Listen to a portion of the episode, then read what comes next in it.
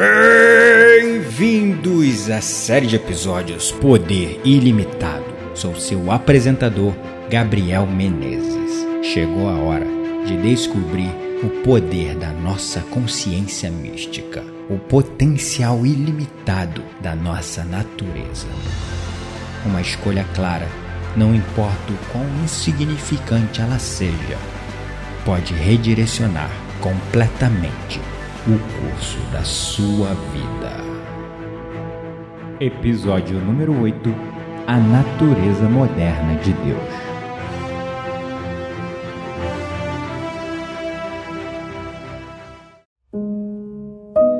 A maneira como entendemos hoje a natureza de Deus está impulsionando a transformação mais significativa na história da humanidade. Ódio, raiva, discordâncias, ressentimentos e guerras entre as tradições religiosas estão nos fazendo despertar para a possibilidade de que talvez não exista uma verdade absoluta e única. Isso, somado à inabilidade das religiões em atender às necessidades das pessoas modernas, tem encorajado cada vez mais as novas gerações a se distanciarem do dogmatismo religioso. Nossas tradições, baseadas em deuses centrados no planeta Terra, aos poucos têm dado espaço para uma forma de espiritualidade galáctica. Neste episódio, eu te explicarei os principais motivos das crises contemporâneas da fé e sobre o crescente movimento mundial em direção a uma divindade mais orgânica. Isto tem representado uma nova expressão de como nós experimentaremos daqui para frente a natureza do divino. Estamos na era da alma e estamos descobrindo que a nossa alma é o nosso maior aliado espiritual.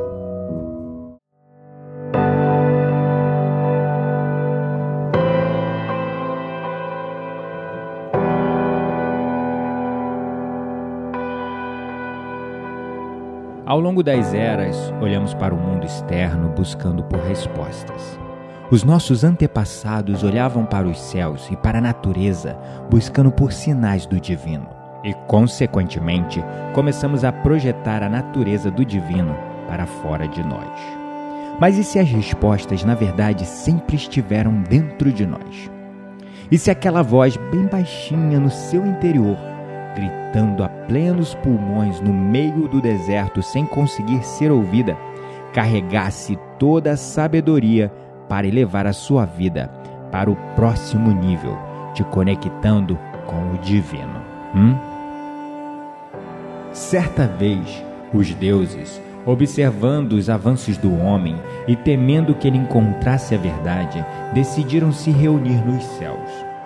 E então, nessa reunião, com todos os deuses, foi iniciada uma discussão calorosa de como esconder a verdade do homem. Então, um por um, cada deus começou a apresentar a sua ideia.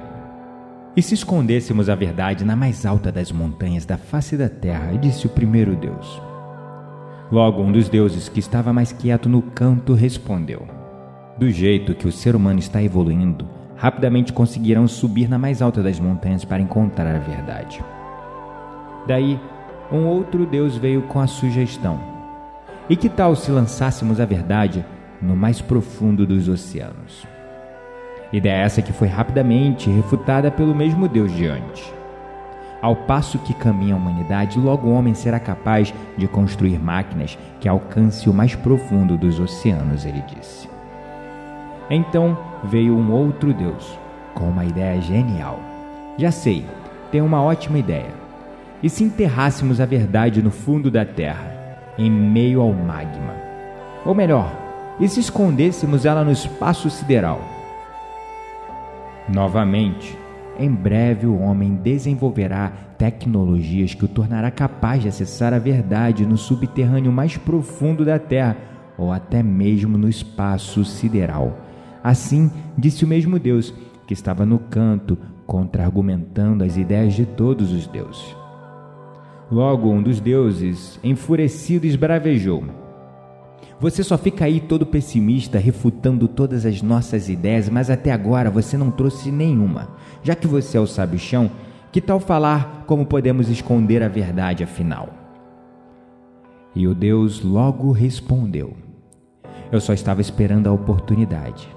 Mas sim, eu tenho uma ideia. Já que o homem está tão ocupado procurando a verdade lá fora, sem ter tempo de olhar para dentro de si mesmo, que tal se escondêssemos a verdade dentro dele mesmo? Todos os deuses se entreolharam e logo responderam: Você tem toda a razão. Então vamos esconder a verdade dentro do homem.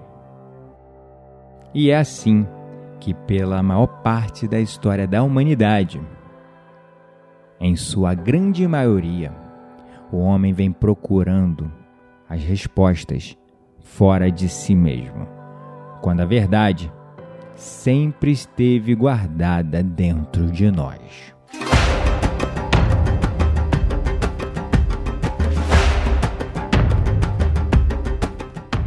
A organização deste universo é construída em lei e ordem. Os nossos corpos operam de acordo com as leis. A natureza opera de acordo com leis. Deus é lei.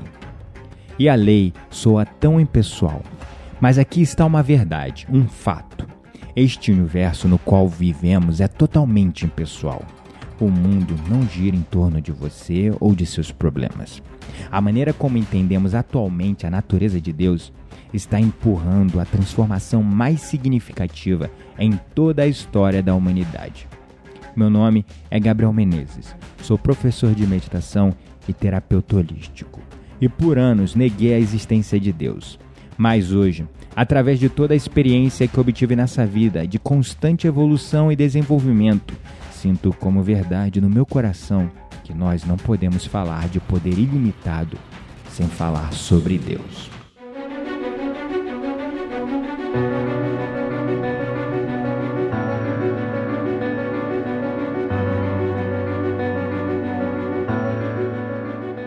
Nunca antes na história da humanidade o ser humano experimentou esse nível de desengajamento e falta de identificação com as tradições religiosas, ou até mesmo essa falta de crença sobre a existência de Deus.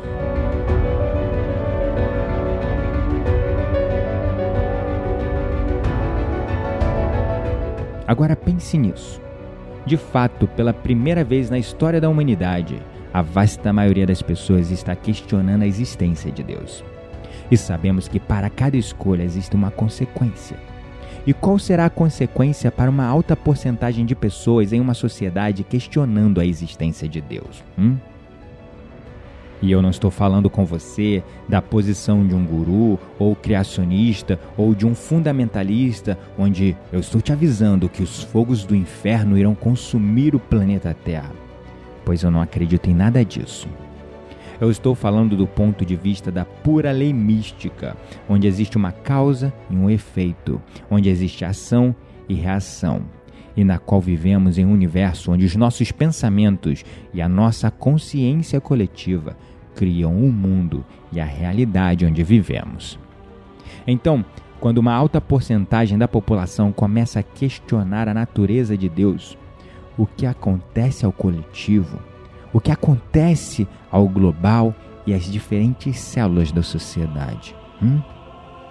Raiva, divisão e desdém quanto às tradições religiosas, somada com a inabilidade dessas religiões em se adaptar e se atualizar às necessidades dos devotos modernos, tem apenas encorajado as gerações mais recentes a se tornarem muito distantes da religião.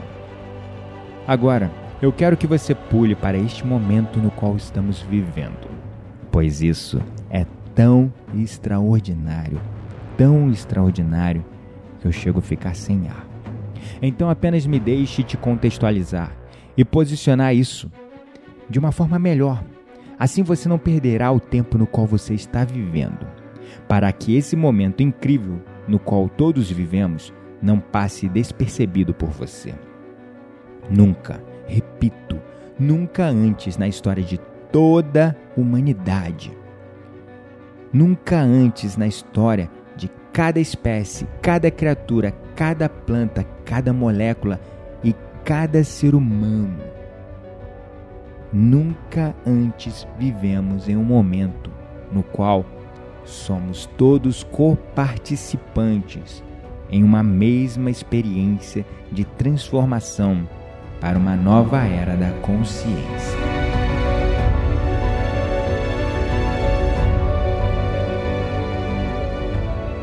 Chegar a esta consciência por si só seria suficiente para fazê-lo sentar-se e dizer: Eu preciso refletir e pensar mais sobre isso. E este momento é tão grandioso e tão enorme que de verdade chega a tirar o meu fôlego. E de verdade eu me sinto muito, muito privilegiado de estar vivendo nesse momento. E você também deveria se sentir dessa maneira. E parte dessa transformação inclui mudar completamente a maneira como entendemos a natureza de Deus. O Deus que nos carregou ao longo dos últimos milhares de anos pode não ser mais o mesmo mito de Deus que nos carregará para a era galáctica, uma era de consciência cósmica. Os deuses que mantiveram o planeta até hoje foram criados à imagem do próprio homem, sendo centrados apenas no planeta Terra. Eles vieram da Terra, eles se parecem conosco, eles caminham como nós, eles refletem a natureza humana. De alguma maneira, nós começamos esse processo de desapego dos deuses da nossa era quando entramos na era nuclear. Então, aquela ideia do arquétipo de Deus como homem, que veio da tradição messiânica, então movendo para a ideia do Filho do Homem como Deus e o profeta sagrado. Este Deus como homem, deixando de fora o feminino, o arquétipo padronizado cujo seu tempo está chegando aos poucos ao seu fim. Agora, aperte o botão de pausar por um momento. Assim você poderá se acostumar a mim como um professor e entender o meu estilo de ensino. Quando eu introduzo estes enormes conceitos, essas ideias de proporções cósmicas, e elas são de fato isso, eu não estou te ensinando de uma posição de que qualquer coisa seja certa ou errada, boa ou má, melhor ou pior, ou que existe apenas um caminho para a salvação, uma religião certa. Entenda, eu nunca ensino desta posição. Eu, na verdade, estou ensinando da posição de um observador não apegado da realidade e da história. E como um facilitador, eu quero te fazer questionar e te levar para um observatório, de maneira que você possa observar como as mudanças estão acontecendo no mundo material e imaterial à sua volta. E novamente repito: guarde aquilo que você sente como verdade no seu coração e descarte aquilo que não.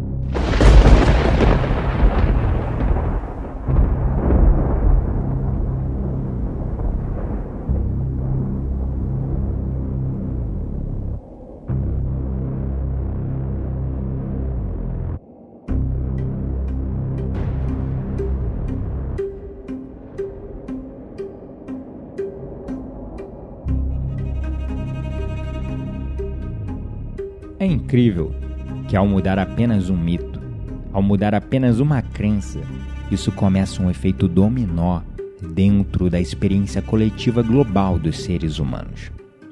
É no mínimo estranho ver como apenas essas coisas são bastante para fazer com que a sociedade e as pessoas entrem em guerra, pois elas não estão conseguindo realmente questionar por si mesmas e perceber o que está acontecendo.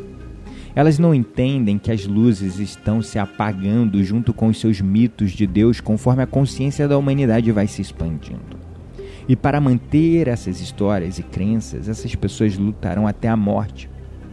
Mas já é tarde demais, pois essas histórias estão acabando e as gerações mais novas não estão conseguindo alcançar estas crenças com o nível de consciência que elas já estão chegando nessa vida.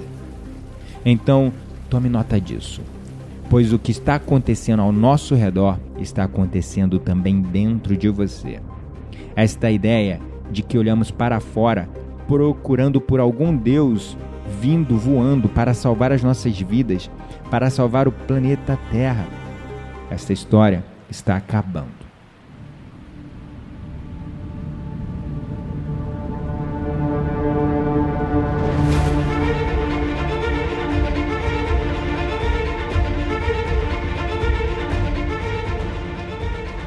Não é à toa que nas igrejas ou nas sinagogas ou nestas religiões tradicionais as pessoas mais jovens estão cada vez mais dizendo: Eu não consigo mais acreditar nisso. Mas aqui vai uma coisa importante. Nós não podemos simplesmente jogar fora essa nossa necessidade de acreditar em algo. Nós nunca iremos conseguir jogar isso fora, pois isso está profundamente enraizado na nossa alma. Então, o que está substituindo estas religiões centradas apenas no homem e no planeta Terra, ignorando todo o cosmos? O substituto desse nível antigo de consciência é o que eu chamo de divindade orgânica. Ou seja, a natureza do divino está emergindo em nós, de dentro para fora pois estamos percebendo e sentindo que o universo habita tanto no nosso interior quanto no nosso exterior. E isso nos leva a essa consciência de uma espiritualidade galáctica, onde chegamos ao hominismo, ou seja, a crença de que não existe uma religião verdadeira, mas que a verdade pode ser encontrada dentro de todas elas. Como isso soa para você? Hum?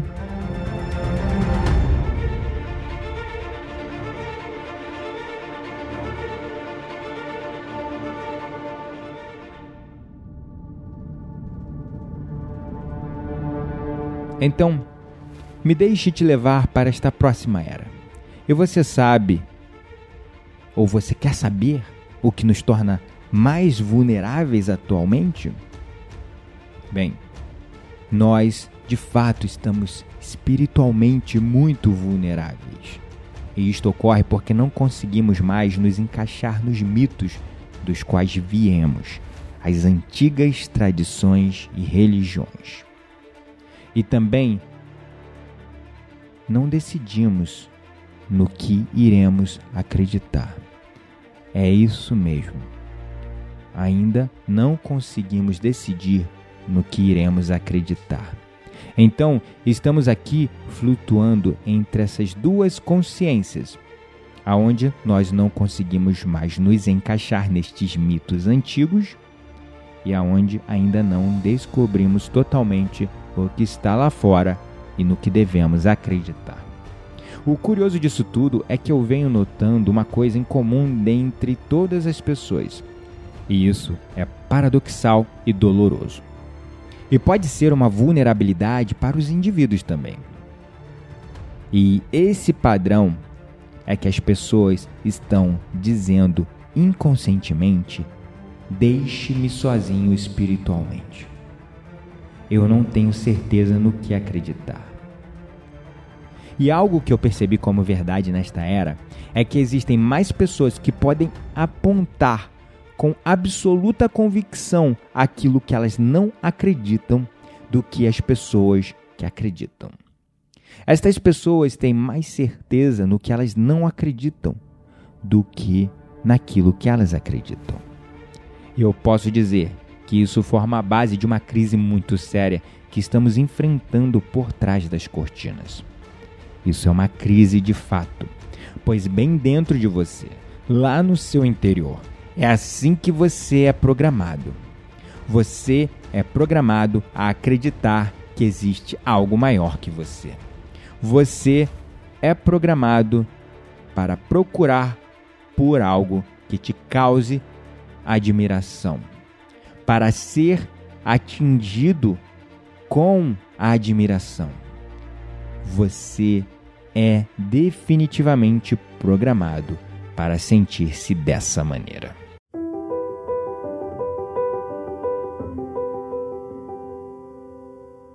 Então aqui nós nos encontramos nesta crise coletiva de Deus. Esta é a era da alma. Até os tempos de hoje, a ideia da nossa consciência mais profunda não foi algo que foi largamente discutido no passado.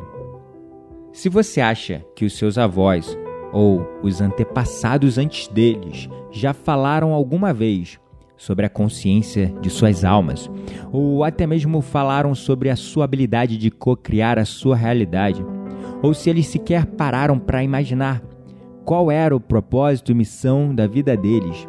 Se você acha que eles se fizeram perguntas de proporções cósmicas, o tipo de questionamento que redireciona o curso de suas vidas, então você pode estar completamente equivocado pois eles não fizeram isso. Não com a profundidade, a frequência, o ritmo e o volume que nós estamos fazendo atualmente. Agora pense no que você vem fazendo.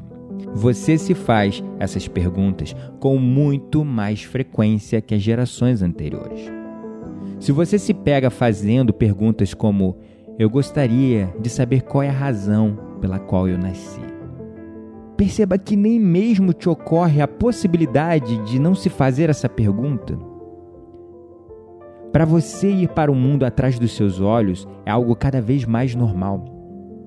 Para você, a fronteira interna é a nova fronteira a ser explorada. Retornar à alma se tornou o novo normal. Mas as antigas ideias de Deus não funcionam mais para a profunda necessidade que temos de entender a verdadeira natureza de Deus. Uma natureza que se alinha com o que estamos descobrindo sobre a nossa própria alma.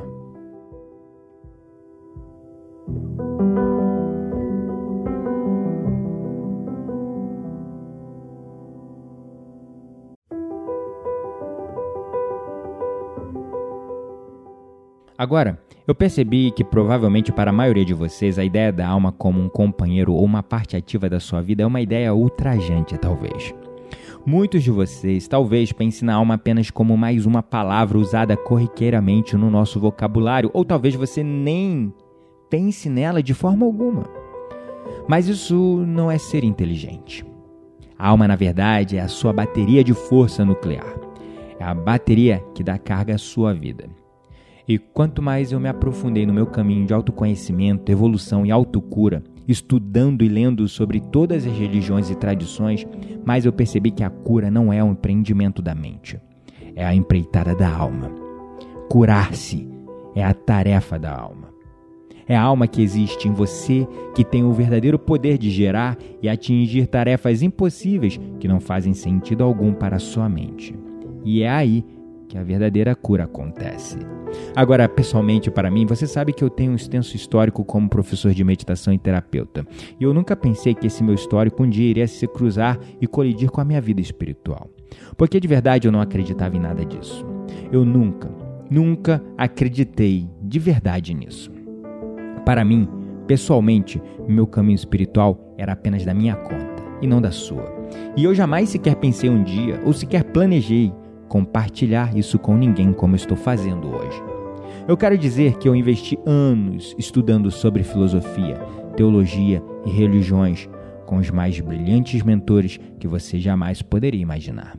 Mas nenhum deles me disse sobre chakras, nenhum deles me ensinou sobre o quão organizada a nossa alma é, ninguém me falou sobre de onde a nossa alma vem. E sinceramente eu não estava procurando por nada disso. Até que eu comecei a ensinar a meditação e comecei a aprofundar-me cada vez mais nas minhas próprias práticas. Até que um dia eu estava meditando, eram três horas da manhã, e eu vi uma luz violeta com tons rosas e púrpuras dançando bem em frente aos meus olhos, mesmo com os meus olhos fechados. E essa luz era tão viva que eu fiquei muito intrigado. Mas ao fim da meditação, o meu eu cético e pragmático, querendo dar significado para aquilo, logo pensou: bom, isso deve ser coisa da minha mente. Amanhã, se eu imaginar isso, conseguirei ver essa luz novamente. E assim, me coloquei a meditar, como de costume no outro dia. E fiquei preso na expectativa, tentando imaginar e visualizar aquela luz com os olhos da minha mente, mas eu não consegui ver nada, pelo menos não tão vívido e real como eu tinha visto antes. E, consequentemente, eu fiquei muito frustrado. E a prática de meditação naquele dia foi uma merda. Até que no dia seguinte eu voltei a meditar, mas sem nenhum tipo de expectativa quanto àquela luz. Quando depois de algum tempo, quando eu estava verdadeiramente ancorado aqui no momento presente, eu comecei a ver a mesma luz, e agora mais viva e real do que nunca. Então eu comecei a investigá-la com um olhar curioso.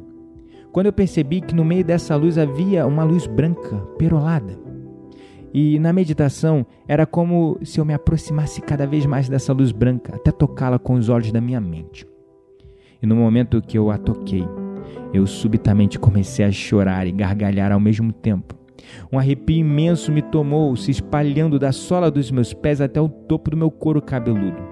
Uma sensação espontânea e profunda de catarse e êxtase. Era como se eu estivesse curando muitos padrões pré-condicionados e traumas da minha vida sem nem sequer estar consciente de quais esses padrões e esses traumas eram. Uma sensação de amor tão profundo, tão profundo me tomou um amor e uma gratidão que eu nunca senti em toda a minha vida. E eu fiquei ali naquele estado, com aquela sensação tangível de energia percorrendo meu corpo, quase como se eu pudesse tocá-la com as minhas próprias mãos.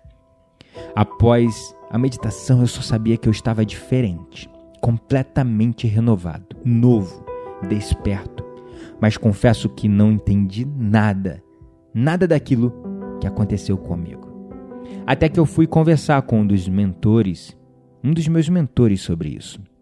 E ele disse que eu atingi o nirvana para os budistas, o samadhi para os yogis, o êxtase para os gregos, o estado de iluminação. É claro que eu me ri por dentro. Em um primeiro momento, eu achei que o meu mentor havia perdido a razão. Mas ficou aquela pulga atrás da minha orelha. E eu continuei tendo essas experiências, às vezes até de olhos abertos. E comecei a ver a vida como sagrada. As sincronicidades surgindo eram impossíveis de serem evitadas. E eu não podia mais negar aquela energia que eu sentia em mim e sentia também vindo das pessoas e do ambiente. E eu nunca, de verdade, nunca busquei nada disso, pelo menos não conscientemente mas isso apenas chegou para mim. Então eu comecei a me aprofundar e estudar mais sobre o assunto. E foi fascinante descobrir esse novo mundo da espiritualidade. Eu jamais pensei um dia falar abertamente ou ensinar sobre espiritualidade, mas desde aquele dia minha vida decolou nesta direção. E eu percebi que quanto mais eu negava esta minha missão, mais eu me afastava de quem eu verdadeiramente era. Mas, em um primeiro momento, a minha absoluta fascinação era com Deus e não com a cura, e com todas as coisas possíveis no mundo invisível. E aquele foi um mundo que eu comecei a entender e ver. Mas dessa vez eu estava chegando a isso através da minha ecologia bioespiritual, através do meu próprio corpo experiência e não através da religião ou do que os outros me disseram lá no passado que eu deveria acreditar.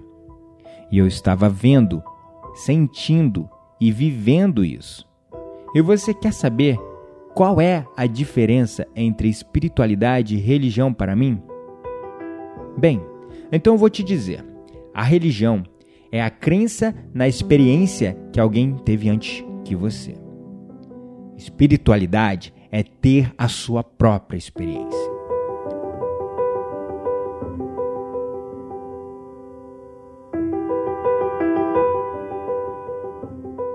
E conforme eu comecei a olhar com mais atenção para a cura, e conforme eu comecei a fazer perguntas, eu primeiro comecei a me perguntar por que as pessoas não se curavam. Então comecei a perguntar o que é a cura? Como as pessoas podem se curar? E estes questionamentos me trouxeram para as leis do universo. E o que eu comecei a perceber é que tudo, tudo neste universo, tudo, sem exceção, é organizado ao redor de leis. Agora, isso pode ser totalmente óbvio para os cientistas e para você, caso faça o tipo mais cético, como eu fiz. Mas foi uma epifania. E epifania É um daqueles momentos ahá, é um daqueles momentos de despertar que é muito mais do que um simples nossa, eu consegui entender. A epifania é quando todos os seus chakras de cima até a sua alma não apenas entendem isso, mas reorganizam o seu entendimento sobre o seu próprio universo interno e externo. Você entende isso tão profundamente que o seu alinhamento com todas as coisas vivas muda num piscar de olhos no piscar de olhos do terceiro olho. Então, quando eu te digo que eu entendi que Deus é lei, eu comecei a ver isso em toda parte nos padrões, nas sincronicidades, na natureza, na minha realidade. Eu vi isso na organização do nosso design biofísico, eu vi isso na organização da natureza. A doença também é organizada por leis. Estas são as leis do câncer. E se nós não tivéssemos leis nisso, não seríamos capazes de nos curar. Eu vi isso nas leis da ciência, na ação e reação, causa e efeito, a lei dos sentidos, as leis da física, as leis dos planetas, as leis da órbita, gravidade, pois tudo é lei. Então, eu entendi que na natureza de Deus, é claro, existe a lei, pois a lei não possui religião. A lei é consistente. Você pode contar com a lei. E, portanto, você pode confiar na natureza de Deus. E é aí que os ensinamentos de Jesus e Buda, e as tradições místicas do hinduísmo, e as tradições dos Upanishads, as tradições xamânicas e todas as grandes escrituras, como Alcorão, Torá, a Bíblia, apenas se alinharam em minha mente. E tudo pareceu fazer tanto sentido que eu nunca tinha percebido antes. Tudo pareceu estar tão conectado de uma maneira que eu jamais conseguiria alcançar antes. Tudo se alinhou, mesmo lá atrás, desde Platão, Pitágoras, Aristóteles e Sêneca, até a matemática, física, tudo fez sentido, pois essa é a verdadeira natureza de Deus. Deus é lei. Agora, vamos nos acalmar um pouco e voltar a você, pois isso não se trata de mim ou do que eu sinto como verdade no meu coração. Agora eu quero te pegar pela mão e quero te levar até a sua alma. Sabe quando te dizem algo no qual você se sente profundamente triste? Algo que dizem para você e você sente uma profunda tristeza? Então, quando você se sente triste por algo que te disseram, é porque a sua alma não reconhece isso como verdade. Ela não se identificou com isso mas, infelizmente, preferimos dar mais atenção e acreditar no que os outros dizem do que naquilo que a nossa própria alma tem a nos dizer. Mas fique atento, porque essa será a nova teologia.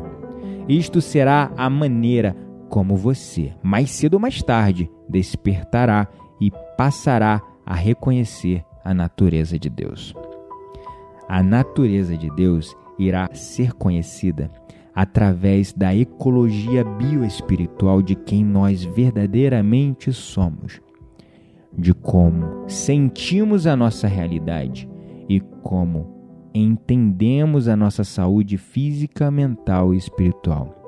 Perceba que quando eu quero dizer sentimos a nossa realidade, não se trata apenas de ver, se trata de revisitar os sentidos e perceber o que eles têm a nos dizer.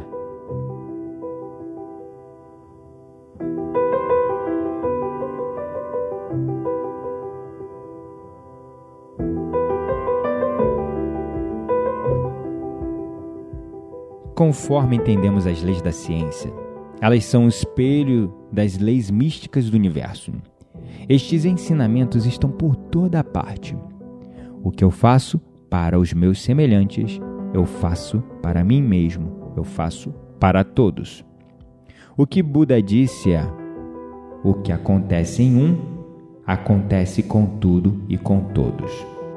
E agora, como um professor de meditação extremamente comprometido com a cura, assim como com a minha própria cura também, eu sei que uma das leis místicas mais fundamentais e básicas é que somos todos um. Tudo é um. E você quer saber? Isso parece lindo no papel, certo? Somos todos um. Legal, entendi. Mas você só ficará muito bom em entender isso quando perceber que essa é uma verdade biológica. Se eu te dissesse, seus rins estão muito doentes, mas eu tenho alguns remédios aqui que vão te ajudar nisso. Mas eles vão ferrar com seu coração. Mas veja bem, os seus rins vão ficar bem. Diga a verdade para mim.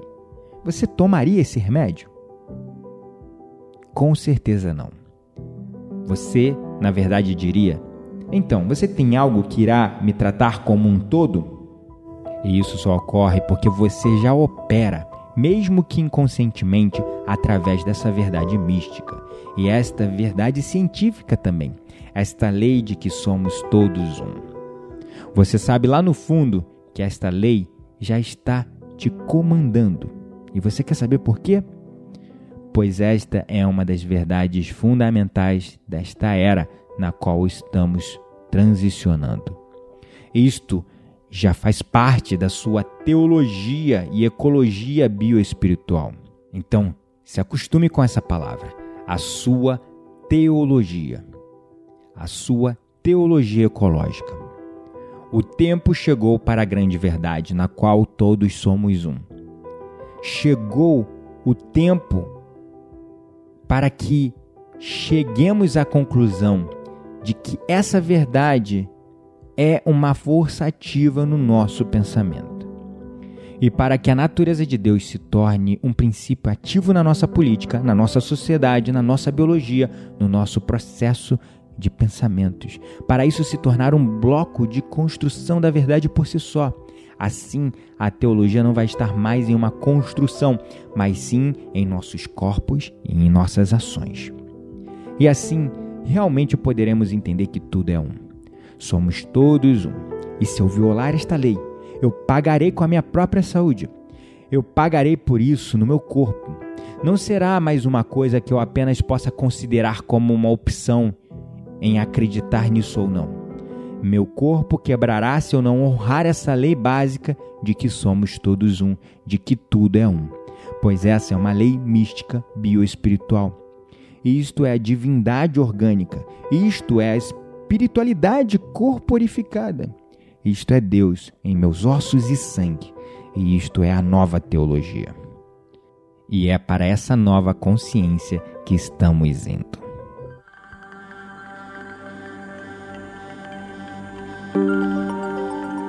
Nesta grande transição pela qual estamos passando, eu só percebi agora que eu estou jogando muita informação em cima de você com essa série de episódios do Poder Ilimitado e talvez você deve estar tentando processar tudo isso e pensando de onde eu tirei toda essa linha de raciocínio tão disruptivo.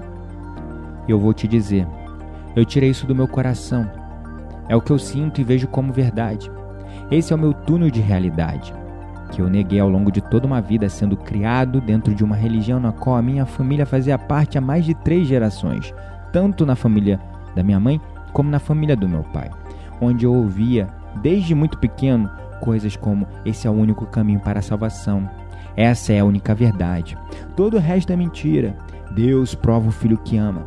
Nós estamos nessa vida para sermos testados e assim talvez possamos merecer um lugar no céu ouvindo coisas como os finais dos tempos estão chegando e coisas tão absurdas como conhecimento faz o servo de Deus se tornar infiel.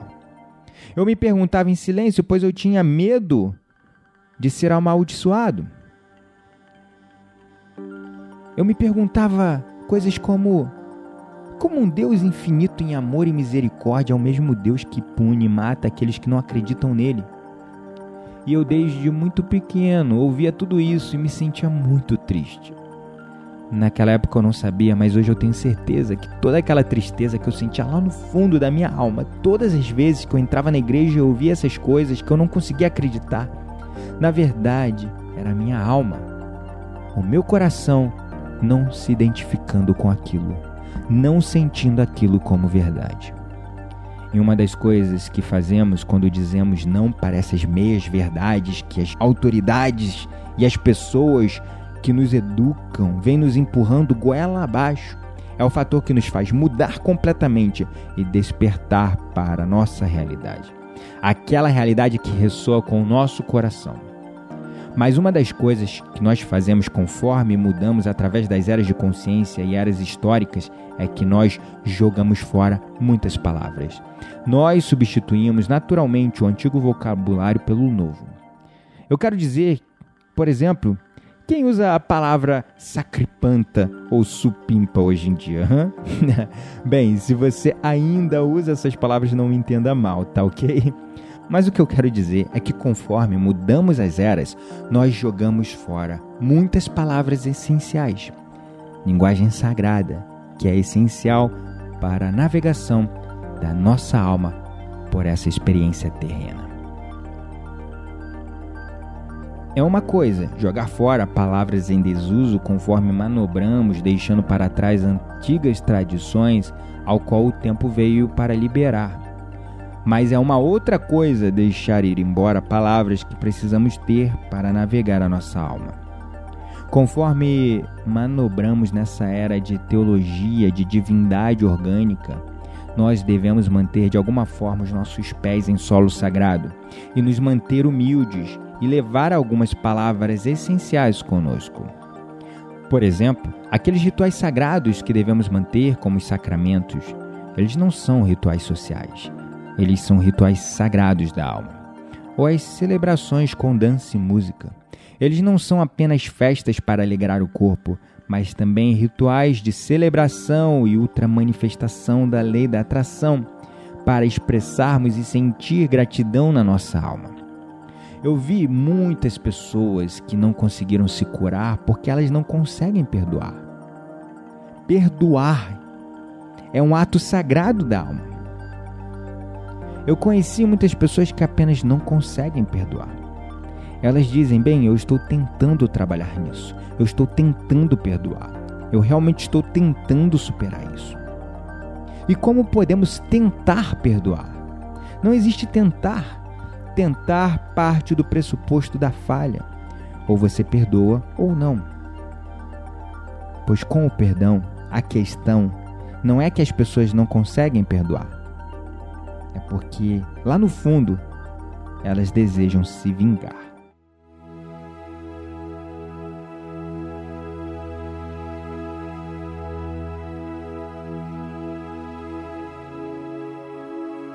Eu ainda estou tentando imaginar aqui como eu posso punir aquela pessoa. Muitas pessoas ficam pensando isso o tempo todo.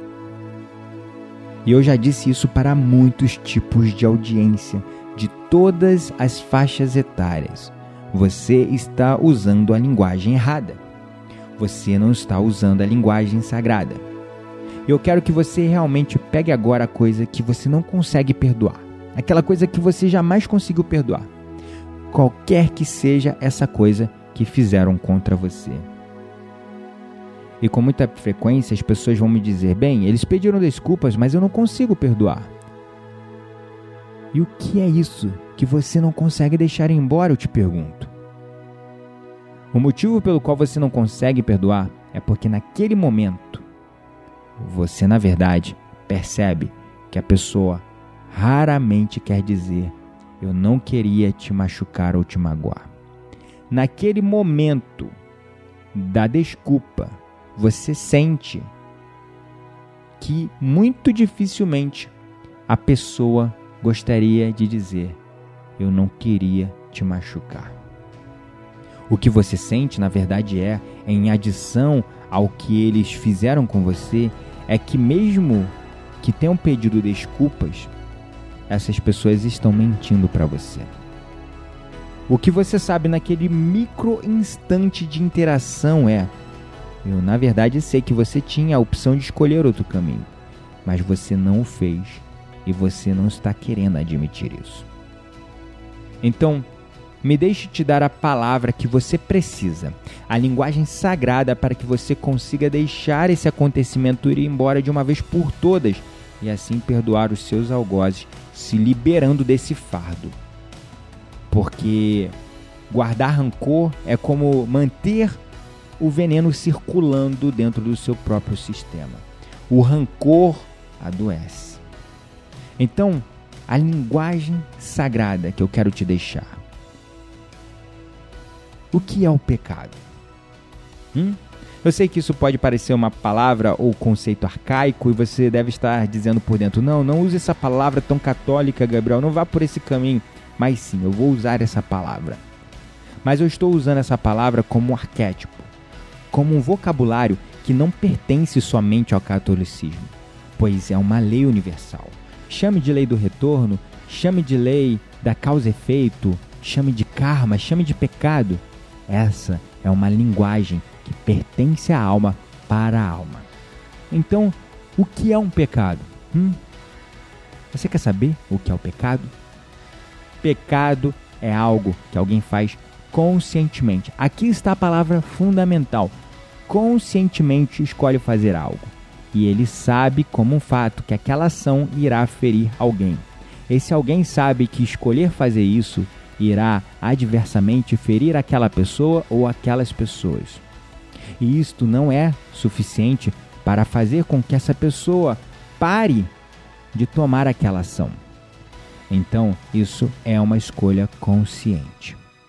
Foi uma escolha consciente afetar negativamente a vida de outra pessoa.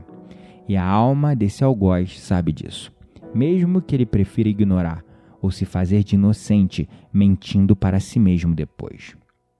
E isto não é uma besteira esta é uma escolha consciente para iniciar o mal. Agora, e se alguém chegasse para você e dissesse: Eu preciso falar com você? Eu peço desculpas. Eu não queria fazer nenhum mal a você. Mas você quer saber a verdade? Eu estava consciente disso. Eu sabia que isso iria te ferir e mesmo assim eu não parei. Eu pequei contra você. A minha alma feriu a sua alma e isto foi um pecado. E eu sei que eu pagarei por isso, pois essa é uma lei universal. Somos todos um, e o mal que eu faço a você, eu faço a mim também.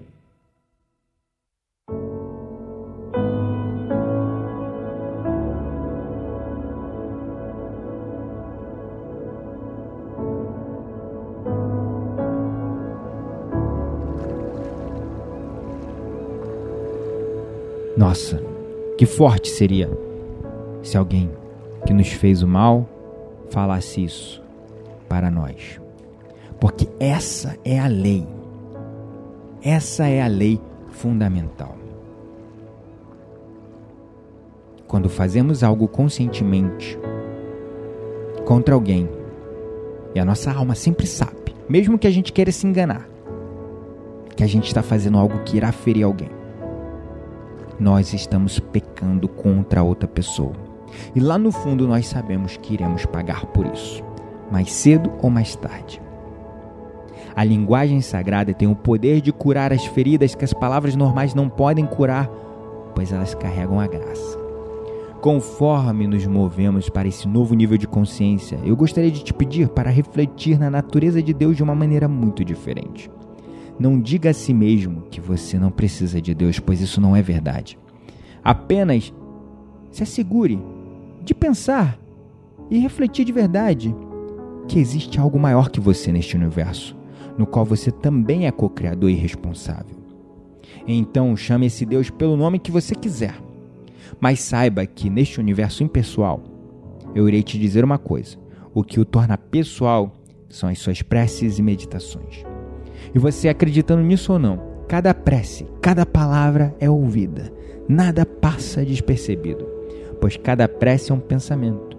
E cada pensamento é um ato de cocriação. Nós devemos considerar cada pensamento como uma prece e nos tornar muito, mas muito conscientes da qualidade dos nossos pensamentos. E como pensamos sobre os outros e o poder que temos de usar o amor para ajudar mesmo no silêncio dos nossos pensamentos, que transmitimos uns para os outros, isso afeta a nossa vibração. Sejam bem-vindos à Era da Alma, onde descobrimos que a nossa alma é o nosso maior aliado espiritual. e esta é a verdade. Eu gostaria de verdade de saber a sua opinião sobre isso, que abordamos no oitavo episódio da série Poder Ilimitado. Então envie seu e-mail para contato@spartancast.com.br que eu respondo cada um desses e-mails. E participe também do nosso desafio de 8 dias de Mindfulness. Para você acessá-lo, basta ir no post deste episódio em blog.spartancast.com.br ou digitar agora mesmo aí no seu navegador bit.ly com y barra 8 dias desafio. Gratidão é a palavra pelo seu apoio e suporte e lembre-se sempre, você não está mais sozinho. Somos todos um.